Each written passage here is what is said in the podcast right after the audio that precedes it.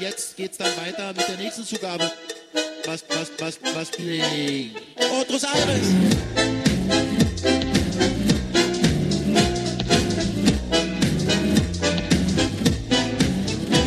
Ocho y 8.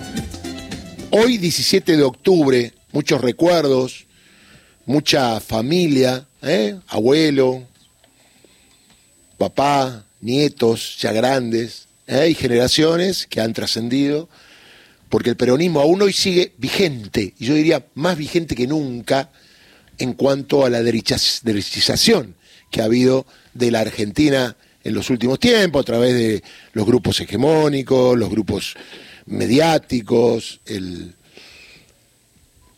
el círculo rojo. Sin embargo, el peronismo siempre está. Siempre está y llega con posibilidades, obviamente, a una nueva elección después de cuatro años muy duros con un montón de circunstancias que no vale la pena recordar, pero que estamos a una semana, mucho menos, de las elecciones. Y hoy en este día queremos hablar con Teresa García porque hay un acto ¿Cuándo se no? Iba a ser un acto en víspera de una elección. ¿eh? El periodismo, el peronismo es esto, elección, gente en la calle, gente militando, gente acompañando, mística, salir a la calle, copar las calles con las verdades del peronismo que hace tiempo se vienen gritando y que todavía se sostienen. Teresa García, buen día, ¿cómo le va? ¿Cómo anda? ¿Qué tal? Buen día, ¿cómo le va? Bueno, ¿qué es el 17 de octubre para usted? Bueno, eh, no, no como un relato histórico, pero hay que recordar que Perón estaba preso en Martín García y cientos de miles de trabajadores pidieron por el regreso del general, que en aquel momento había sido secretario de Trabajo y Previsión, ¿no? Era el reconocimiento a la inclusión, a los derechos eh, de aquellos que habían pasado desde el derecho de pernada hasta la negación eh, de los derechos laborales. Eh, era la derecha, inexorablemente. Y así a lo largo de la historia, el peronismo viene a representar eh, los intereses, eh, las angustias y las esperanzas de todos aquellos que, que, van a ser promovidos socialmente. Es momento difícil el que hemos vivido, momento difícil el que estamos viviendo, lo que no se puede perder es la expectativa y la esperanza en que tenemos la fuerza necesaria para cambiarlo. Este, yo me pregunto si Perón en aquel 16 de octubre hubiera decidido no volver eh, de Martín García y... Mm y quedarse ahí o darse al exilio, ¿no? ¿Qué hubiera pasado con nuestro pueblo? Así que me parece que hay que reivindicar aquel día donde a la derecha ya no le daba más el cuero este, y tuvo que poner al general frente a su pueblo, ¿no? A ver, Teresa, y hoy el acto, hoy otra vez en un lugar simbólico en los últimos años, ¿por qué tiene que votar la gente que nos escucha al peronismo para usted? Eh, ayer yo decía es lo mismo que darle al copiloto de un Boeing 707 en el momento de aterrizar este, la capacidad de maniobra. Alguien que no ha tenido experiencia en aterrizaje.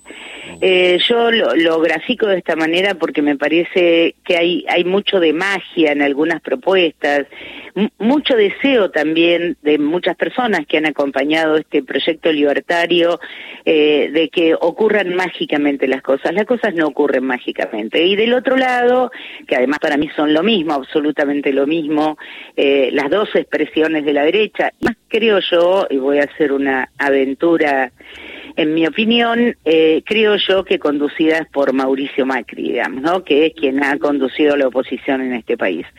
Eh, y de este lado estamos nosotros, con muchos defectos, con muchos incumplimientos a lo largo de la de estos cuatro años. Creo que tuvimos un gobierno deficitario en un montón de aspectos que no cumplimos con el contrato electoral.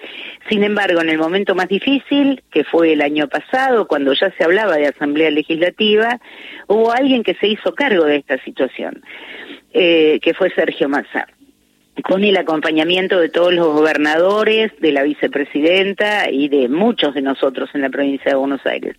Así que bueno, este es un hombre con capacidad de gestión, conoce como nadie el Estado y la verdad que cuando ha tenido la oportunidad, luego de, la negociación con el fondo, la fatídica negociación con el fondo, eh, ha tomado medidas de gobierno para recuperar el poder adquisitivo. Por esas razones creo, porque el peronismo aún con sus defectos eh, siempre ha estado del lado de los trabajadores, eh, de los que más necesitan, fortaleciendo el Estado. Lo único que falta ahora es que no tengamos ni salud ni educación pública, eh, justamente dos áreas en las que necesita fortalecerse el pueblo. ¿no?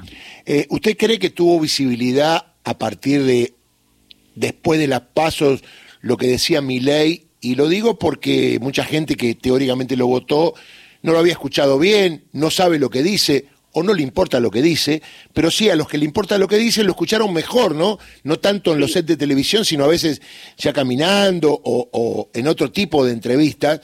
Y me parece, y lo digo porque este fin de semana recorrí la provincia de Buenos Aires, estuve en la provincia de Santa Fe, veo en las calles y en las rutas muchos carteles, mucha militancia, sobre todo masas eh, Axel, eh, Massa, quien sea, en cualquier otra provincia, me parece que ahora sí hay una campaña muy en serio, que me parece que en las pasos estuvo media fría.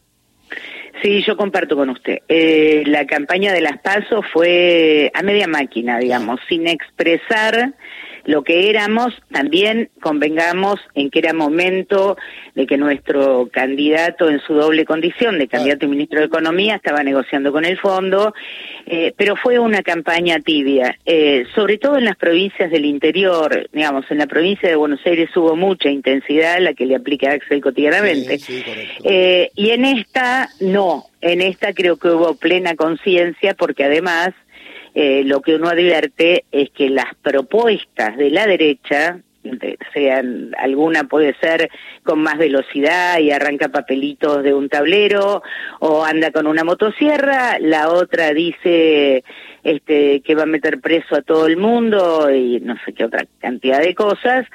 Eh, me parece que las dos son lo mismo, las dos conducen al barco al mismo lugar, este, lo cual es colisión previsible.